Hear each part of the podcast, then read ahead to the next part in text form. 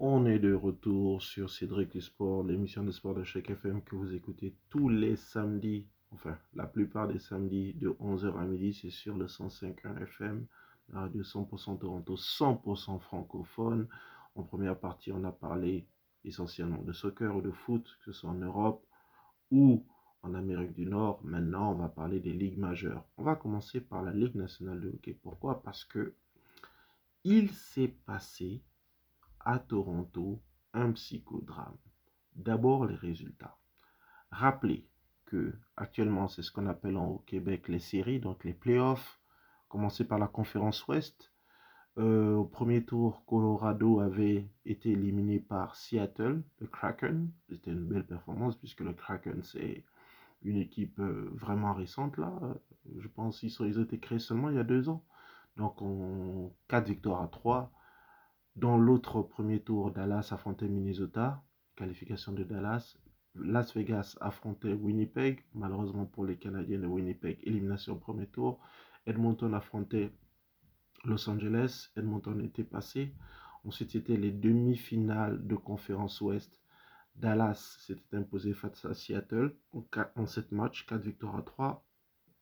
Alors que dans l'autre demi-finale de conférence Ouest, c'était Las Vegas qui s'était imposé face à Edmonton, 4 victoires à 2, malgré de très très belles performances, notamment des attaquants euh, de Edmonton, Raymond euh, Léon Dreisaitl et Conor McDavid. Vraiment, ils étaient en feu ces joueurs-là, mais malheureusement derrière, les gardiens ne suivaient pas. Donc en finale, à l'Est, actuellement, ce qui est joué, c'est Vegas, le Golden Knight, qui joue contre Dallas. Au moment où on enregistre l'émission, euh, Vegas est en position de se qualifier, mais Dallas est sauvé grâce à une victoire sur leur propre patinoire, donc euh, leur arena. Euh, c'est maintenant trois victoires à 1 et Dallas va essayer de survivre pour le match 5.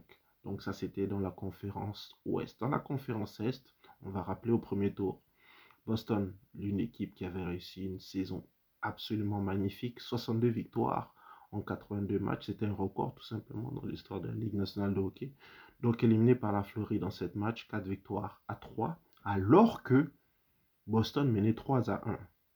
Donc ils étaient vraiment prêts à se qualifier. Et depuis Floride, ils ont été absolument en feu. Les Maple Leafs avaient réussi à se qualifier pour le premier tour pour la première fois en 19 ans en éliminant Tampa Bay 4 victoires à 2. Là, il y a eu des grandes célébrations à, Toronto, justement. Premier tour encore, Caroline affrontait New York Islanders. Ils s'étaient imposés en 6 matchs, 4 victoires à 2, alors que New Jersey avait éliminé les New York Rangers, qui était là aussi l'un des favoris en 7 matchs, 4 victoires à 3. Donc, à l'Est, c'était les demi-finales. Toronto avait été éliminé par la Floride, 4 victoires à 1. Alors que, justement, dans cette demi-finale-là, Floride avait gagné les deux premiers matchs à Toronto et s'était imposé pour le troisième match. Toronto avait survécu durant le match 4 et enfin avait été éliminé au match 5. On va revenir dessus. La Caroline jouait contre New Jersey, s'était imposé assez facilement en 5 matchs, 4 victoires à 1. Et enfin, en finale de conférence à l'Est, c'est la Caroline qui a été éliminée, balayée en 4 matchs par la Floride, 4 victoires à 0. Donc, au moment où on enregistre l'émission, la Floride, tout simplement, ils sont qualifiés pour la finale de ce qu'on appelle la Coupe Stanley, qui est la finale euh, du championnat de euh, hockey sur glace nord-américain. Ils attendent euh, qui ils vont affronter pour la finale de la Coupe Stanley. Ce sera soit Vegas, les Golden Knights, soit Dallas, les Stars. Revenir sur Toronto, les Maple Leafs. Parce que je vous dis, ce qui s'est passé, incroyable. Déjà, je rappelle que les Maple n'avaient pas été qualifiés depuis, pour le deuxième tour depuis 19 ans. Ils ont réussi à le faire. C'était environ deux semaines et demie, quelque chose comme ça. Donc on s'était dit, bon, peut-être qu'il y a de l'espoir cette année, peut-être qu'ils vont faire quelque chose d'intéressant. Erreur. Erreur pourquoi? Parce que il y a eu comme un excès de confiance qui a commencé à naître auprès des Maple Leafs, que ce soit dans l'effectif, mais aussi au niveau de leurs fans. Ils ont perdu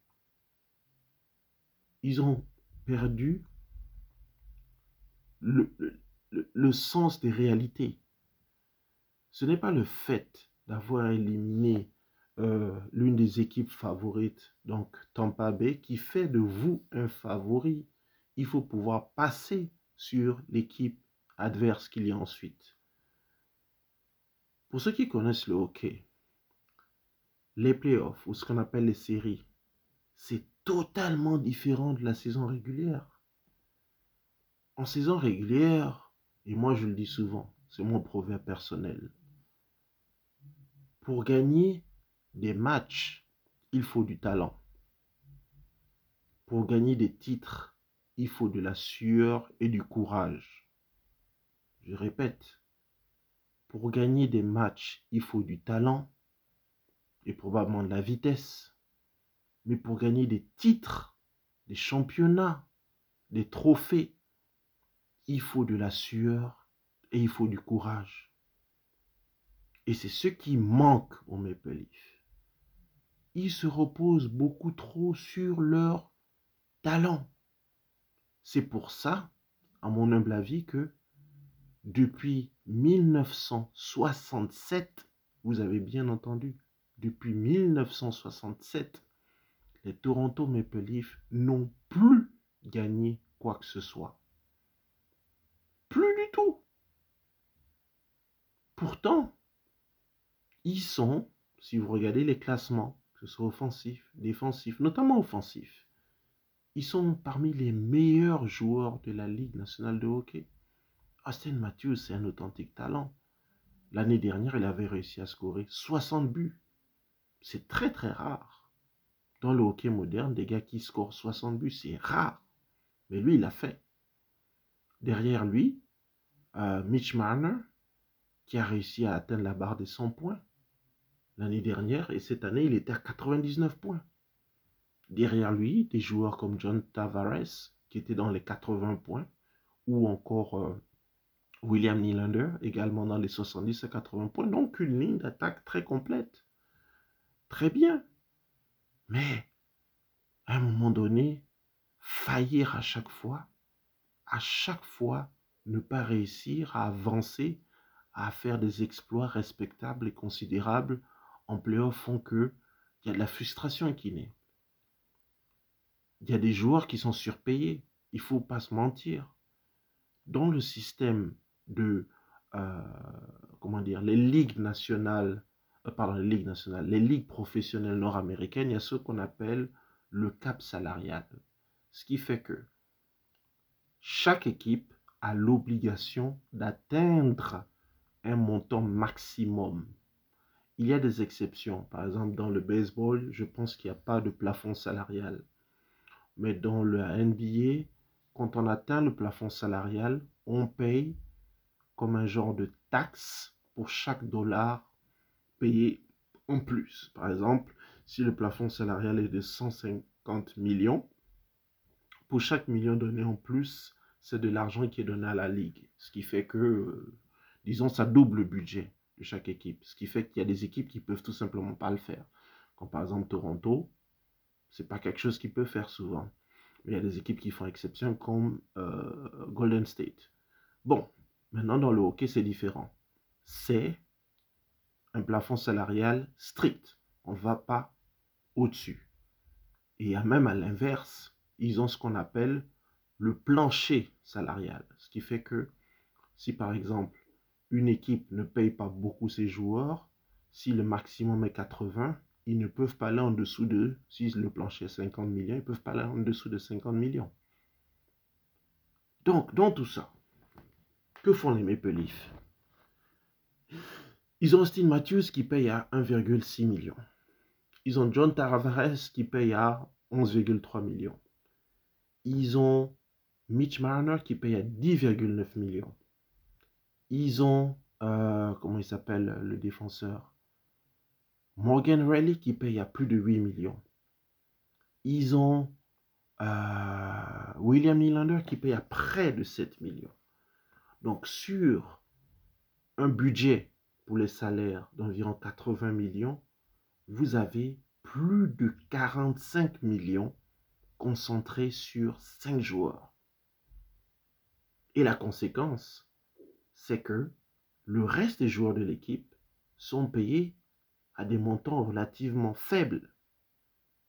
Il y a comme un genre de déséquilibre dans la répartition salariale. Pourquoi? Parce qu'ils estiment que les meilleurs joueurs doivent être les mieux payés. Ça fait du sens. Parce que les talents méritent d'être bien rémunérés.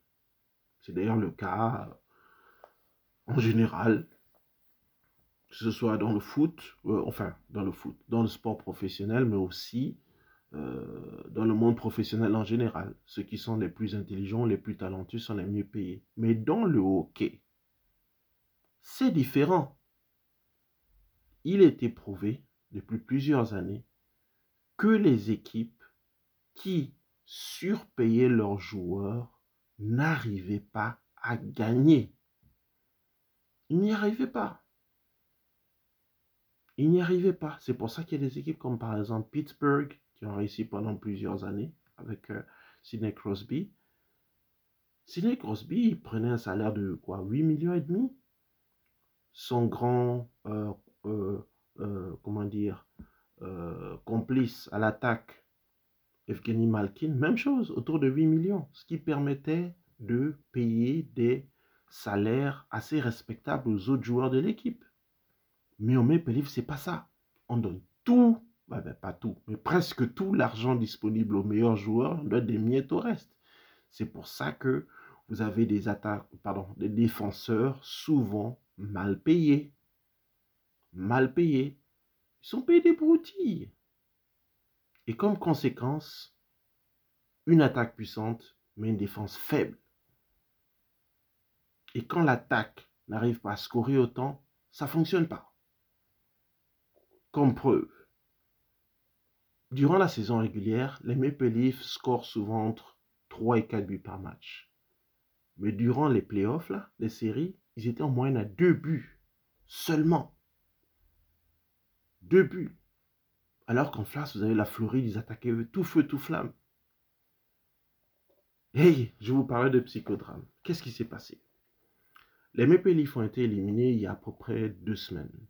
Donc, qu'est-ce qui se passe souvent en fin de saison? Les équipes euh, ont fait ce qu'on appelle euh, les interviews de fin de, saison.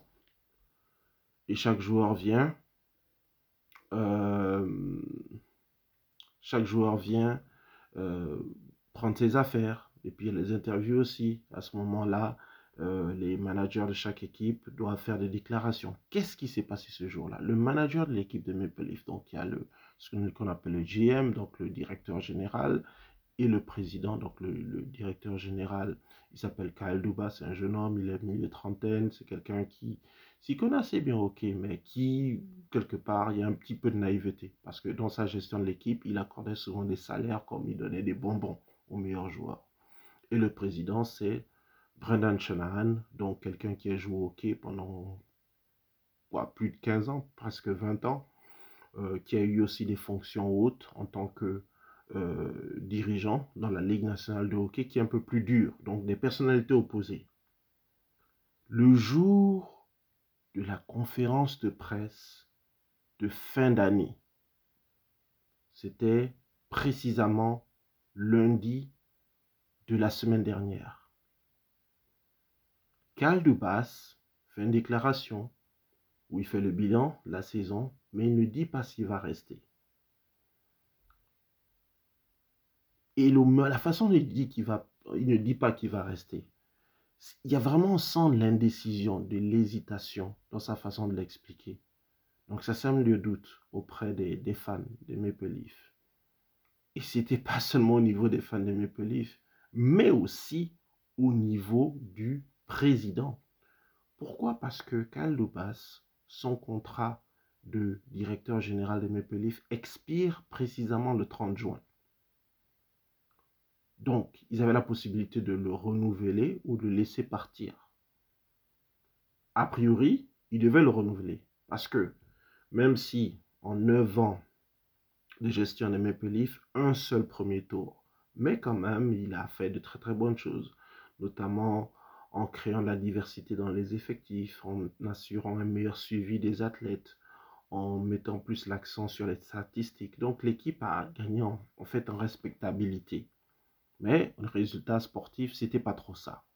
La façon dont il a dit Kaldoubas, et je pense que, d'après ce qui a été dit, il a mal joué sur les négociations. Qu'est-ce qu'il a fait? Il lui a été proposé un contrat. Il a dit, il va y réfléchir parce qu'il faut qu'il en discute avec sa famille. Vous savez, le hockey, c'est un milieu très macho, très conservateur. Disons, il a dit au milieu de la semaine, d'il y a deux semaines. Mais l'offre était là, verbale. Ensuite, au lieu de confirmer qu'il prenait le poste, il allait réfléchir chez lui et il a répondu par email une offre de travail avec quelqu'un que vous connaissez depuis presque dix ans. Vous répondez par courriel. Pourquoi ne pas donner juste un coup de téléphone? Bon, non seulement il a répondu par courriel, mais aussi il a fait ce qu'on appelle en, matière de négociation surenchérir. On ne connaît pas exactement les chiffres, mais a priori, il y aura un salaire qui lui a été proposé un certain montant et lui lui aura demandé beaucoup plus d'argent pour pouvoir se maintenir à son poste. Très mal joué, puisque vendredi de la semaine dernière, donc il y a quoi Huit jours, les Maple ont décidé de le laisser partir. Eh oui, et c'est une leçon. C'est une leçon pour beaucoup. Vous avez quelque chose, un poste qui vous est offert. Dirigez l'une des plus grandes équipes professionnelles en Amérique du Nord. L'offre est sur la table, mais il faut la prendre. Mais lui, il a voulu jouer sur la corde sensible. Malheureusement, dans le sport professionnel, il n'y a pas de gentils. Il y a beaucoup de méchants. Donc, on se retrouve dans une situation où, actuellement, il n'y a pas de directeur général chez les Maple. Il y en a un qui assure l'intérim, il s'appelle, je pense, Brandon Prudon ou quelque chose comme ça. Mais l'une des problématiques, c'est que les joueurs majeurs de l'équipe, euh, ils sont éligibles à ce qu'on appelle une extension. Donc, il leur reste un an de contrat. Donc, euh, la priorité souvent des équipes, c'est essayer de les euh, re-signer pour pouvoir les garder dans les effectifs. Sinon, l'année suivante, ils peuvent partir gratuitement. Donc, pas la possibilité de les échanger. Et là, il n'y a personne vraiment pour le faire. C'est vraiment dommage pour les Maple Leafs parce que, comme je vous dis là, personnellement, c'est une équipe même si je ne suis pas vraiment fan, c'est une équipe que je respecte parce qu'ils ont fait. C'est l'équipe chérie des Torontois. Ils méritent d'avoir une belle équipe, une équipe qui fonctionne bien, qui tourne bien, qui a des résultats. Pendant la saison régulière, toujours ils arrivent à bien jouer, mais en fin de saison, ça marche toujours pas. On espère que ce psychodrame-là va s'achever et surtout qu'ils vont trouver une certaine stabilité. Donc, bonne chance aux Leafs. Sans transition, on va parler de la NBA. Ben, la NBA, comme vous le savez, euh, c'est le... on arrive bientôt au final. Euh, je vais rappeler ben, les résultats. Au premier tour, dans la conférence Ouest, Denver avait éliminé Minnesota. Phoenix avait éliminé euh, Los Angeles Clippers. Golden State avait éliminé Sacramento. Les Lakers avaient éliminé Memphis. Et enfin, oui, c'était ça. Ça, c'était dans le, au premier tour à l'Ouest. Ensuite, au deuxième tour, Denver avait éliminé Phoenix en 6 matchs, alors que Los Angeles Lakers avait éliminé Golden State.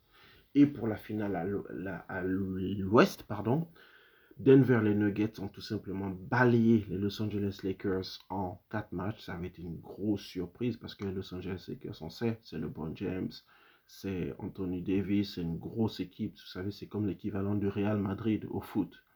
Donc, comme c'est éliminé en 4 matchs, on appelle ça en anglais un sweep ça avait été une grosse surprise. Et ça confirme ce qu'on a pensé des Lakers, à savoir que c'est une équipe qui est plutôt bonne, mais qui était en sur-régime. Avant les playoffs, ils étaient quoi 11e, ils ont réussi à se qualifier. Mais bon, avec des décisions arbitrales un peu suspectes de temps en temps, on ne sait pas.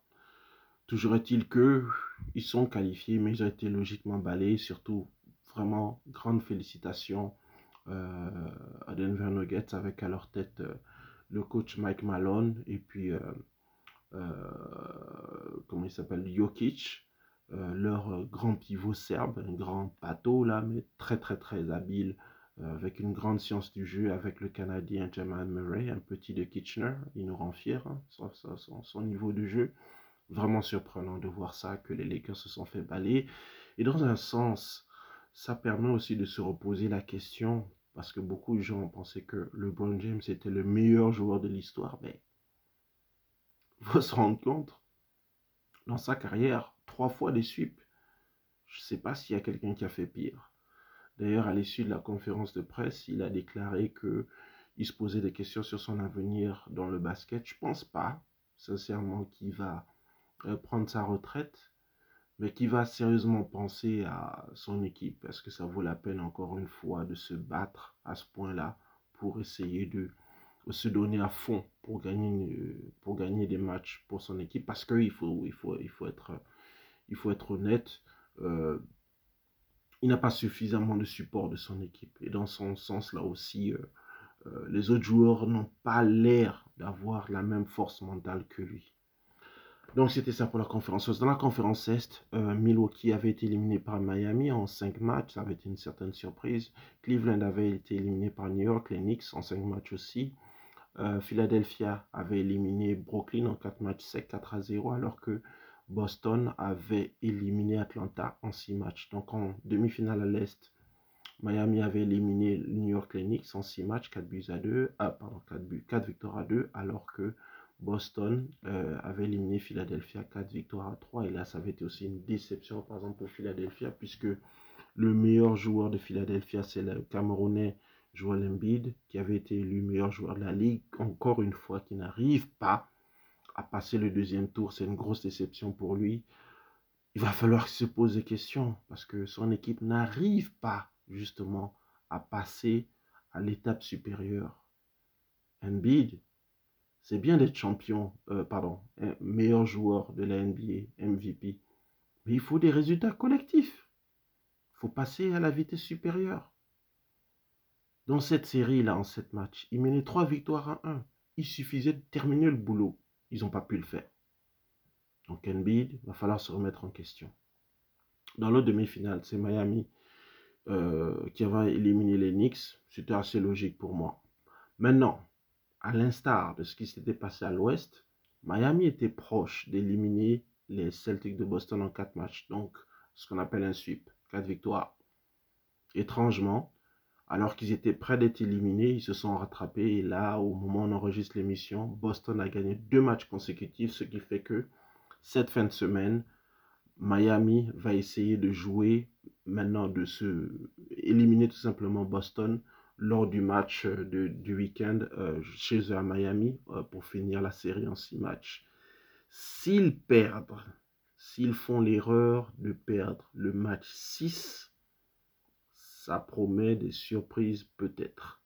S'il y a match 7, ça peut être très dangereux. Je pense pas que ça va arriver, mais on ne sait jamais. On ne sait jamais.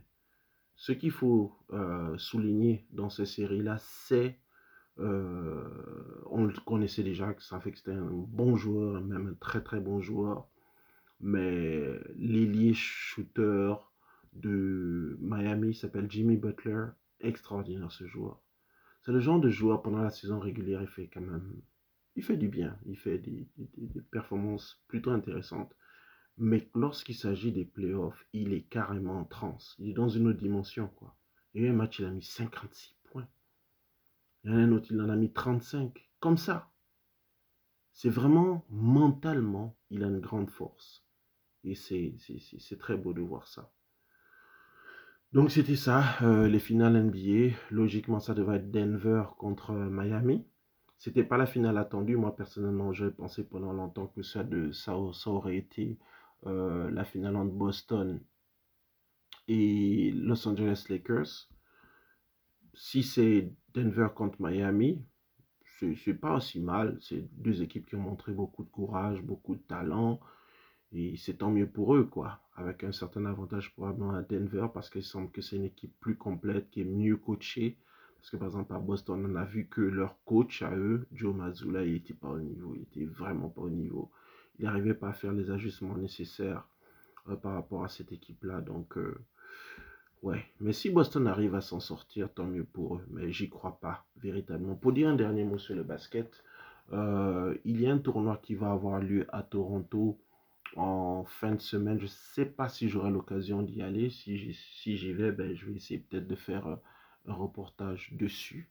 Euh, il y aura des discussions qu'on aura probablement, si on peut, au cours des semaines à venir concernant l'équipe de France. Euh, on n'en parle pas souvent, l'équipe de France féminine de basket, parce qu'il y a eu des décisions controversées qui ont eu lieu, à savoir que la WNBA a commencé.